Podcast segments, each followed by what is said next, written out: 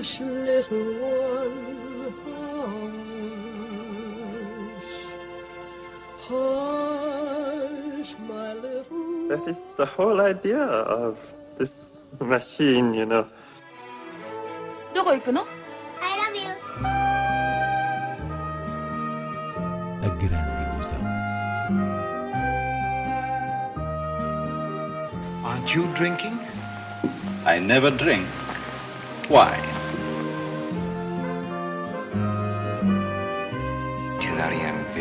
Hiroshima. J'ai tout vu. Tout.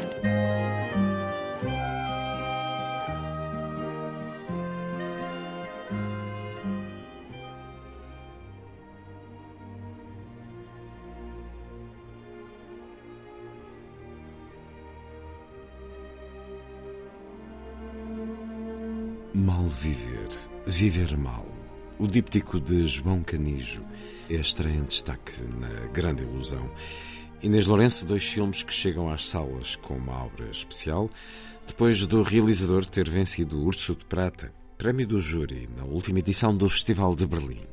Sem dúvida que prémios com este prestígio internacional criam muita expectativa e, de facto, corresponde a uma obra, não só o filme premiado, mas também a segunda parte do díptico, uma obra que consegue focar um mal-estar humano específico e universal e que o faz sem apostar todas as fichas num registro dramático sisudo. Ou seja, a dor feminina aqui retratada é enorme, mas João Canis confia às suas atrizes, sobretudo elas, as nuances de comportamento que permitem trabalhar o humor como uma espécie de picada de alfinete que vai equilibrando a tensão uh, dramática. Portanto, descendo ao particular, Mal Viver, Viver Mal, passa-se num hotel familiar na costa norte do país, onde mulheres de diferentes gerações partilham uma existência amarga.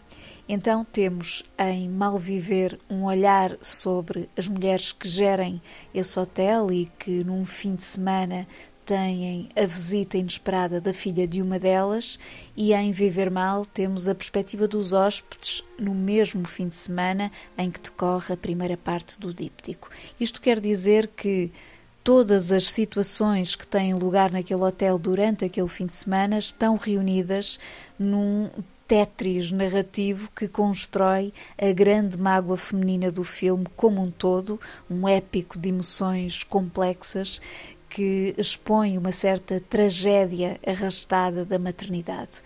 Todas as situações dão conta de um diálogo geracional entre mães e filhas, embora também haja alguma sugestão sobre a relação entre mães e filhos no geral, mas o que se desenha aqui é uma teia de desafetos, um jogo de camadas dramatúrgicas com violência emocional pelo meio, que no fundo compõe uma janela indiscreta sobre isto de viver mal.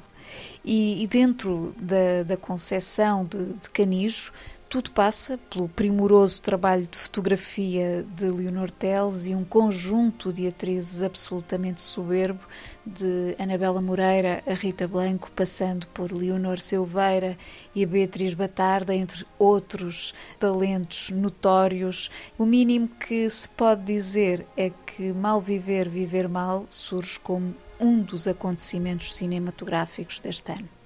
Não sei porque é que não se foi embora. Eu tentei que ela fosse independente, que fosse a vida dela. Mas ela vem sempre ao pé de mim. Não consegue viver sem mim. Eu não gosto de surpresas.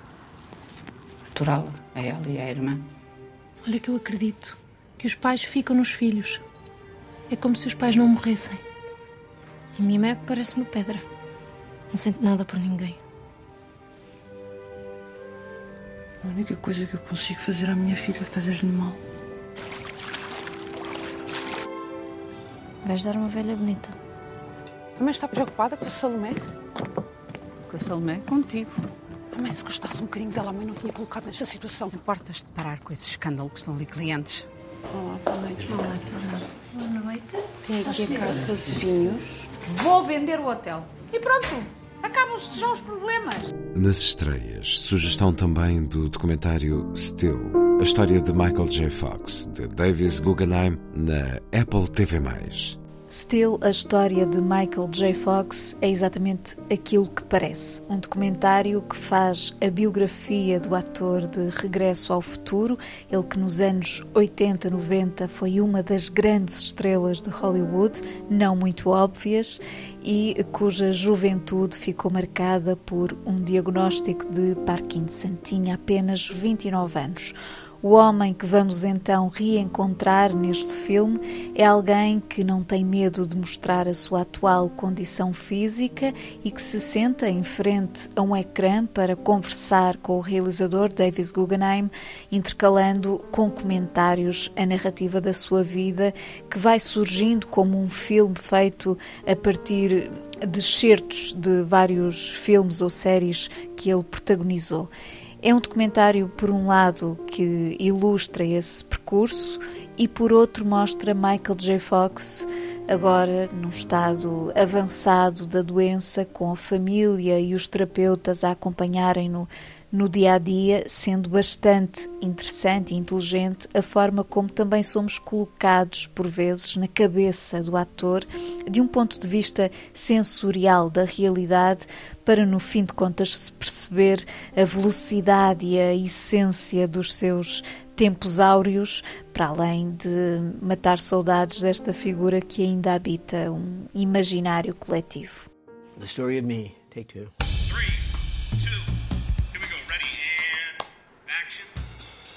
Wait a minute, Doc. Uh, are you telling me that you built a time machine out of a DeLorean? What did it mean to be still? I wouldn't know. I was never still.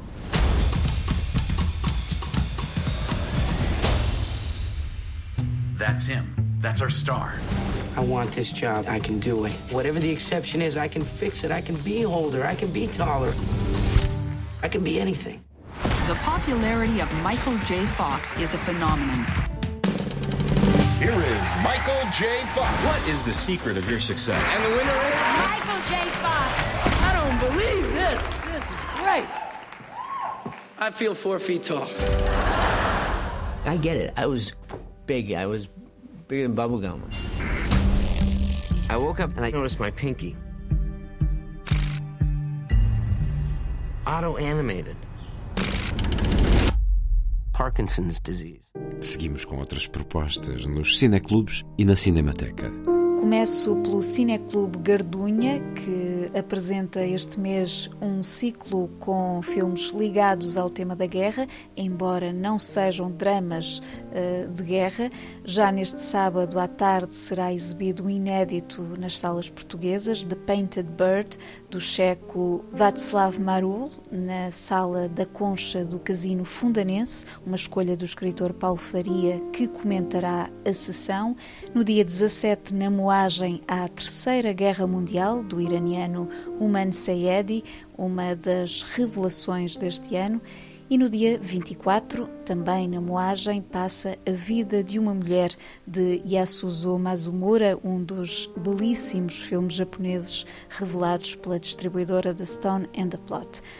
Passando para Lisboa, o Alvalade Cineclube organiza o ciclo Corpo Dormente, filmes sobre dança, corpo e a relação disto com o cinema. As sessões decorrem às quintas-feiras no Cinema Fernando Lopes e a encerrar o ciclo, no dia 25, há um título muito adequado de Cláudia Varjão. No escuro do cinema, descalço os sapatos.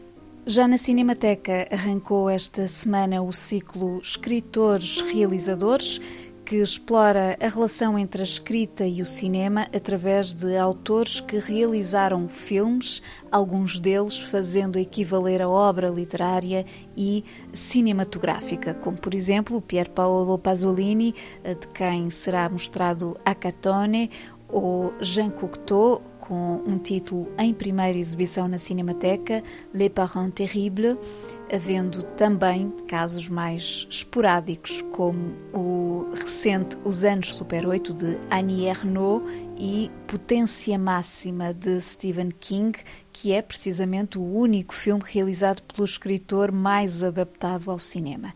Estas são algumas das propostas do ciclo.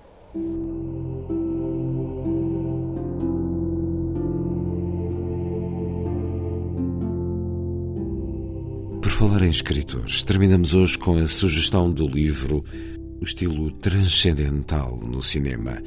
Ozu Bresson Dreyer, de Paul Schrader, uma tradução de Salvato e Vasco Teles de Menezes com a chancela Edições 70. Esta é uma obra ensaística bem conhecida da comunidade cinéfila, originalmente escrita em 1972 quando Schrader era um jovem crítico de cinema, portanto, antes de assinar o mítico argumento de Taxi Driver que Scorsese filmou e iniciar o seu próprio percurso como realizador, mas o presente livro que traduz uma reedição de 2018, para a qual Schrader escreveu uma nova introdução, traz essa mesma novidade de um longo texto introdutório que anda essencialmente à volta do tema do chamado slow cinema, cinema lento, um género de cinema que Schrader considera ser hoje em dia objeto de uma falsa filiação ao estilo transcendental. Esse estilo transcendental é o sumo teórico do livro em si, em torno dos três realizadores do título, Bresson, Ozu e Dreyer, através dos quais o autor traz à análise formal do cinema os conceitos da sua própria educação religiosa calvinista.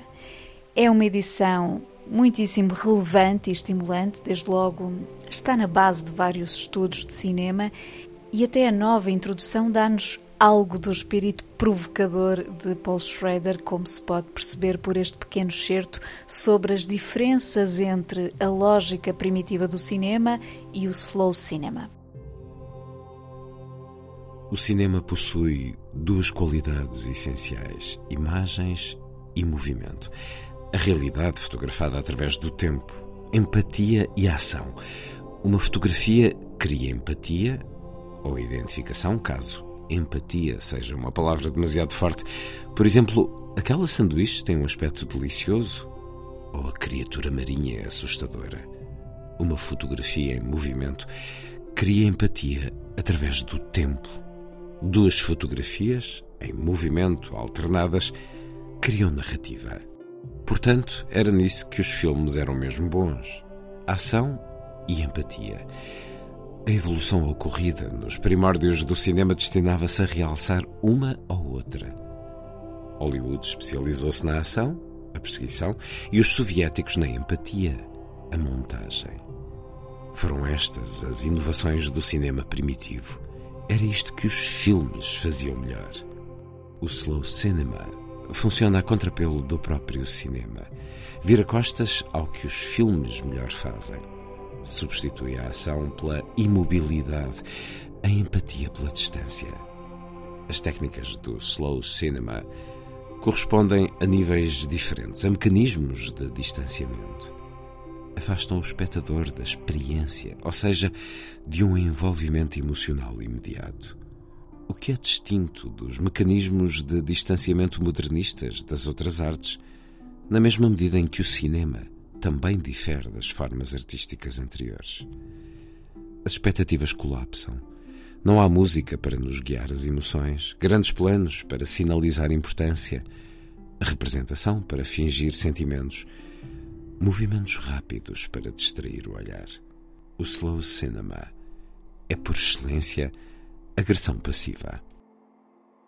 Um certo do livro O Estilo Transcendental no Cinema, Ozu Bresson Dreyer, de Paul Schrader, agora publicado pelas Edições 70.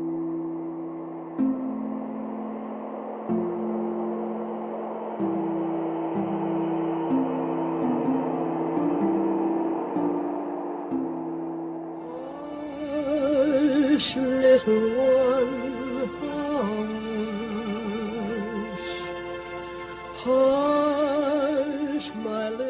That is the whole idea of this machine, you know. どこ行くの I love you. A grande ilusão. Aren't you drinking? I never drink. Why? Tu n'as rien vu à Hiroshima. J'ai tout vu. Tu.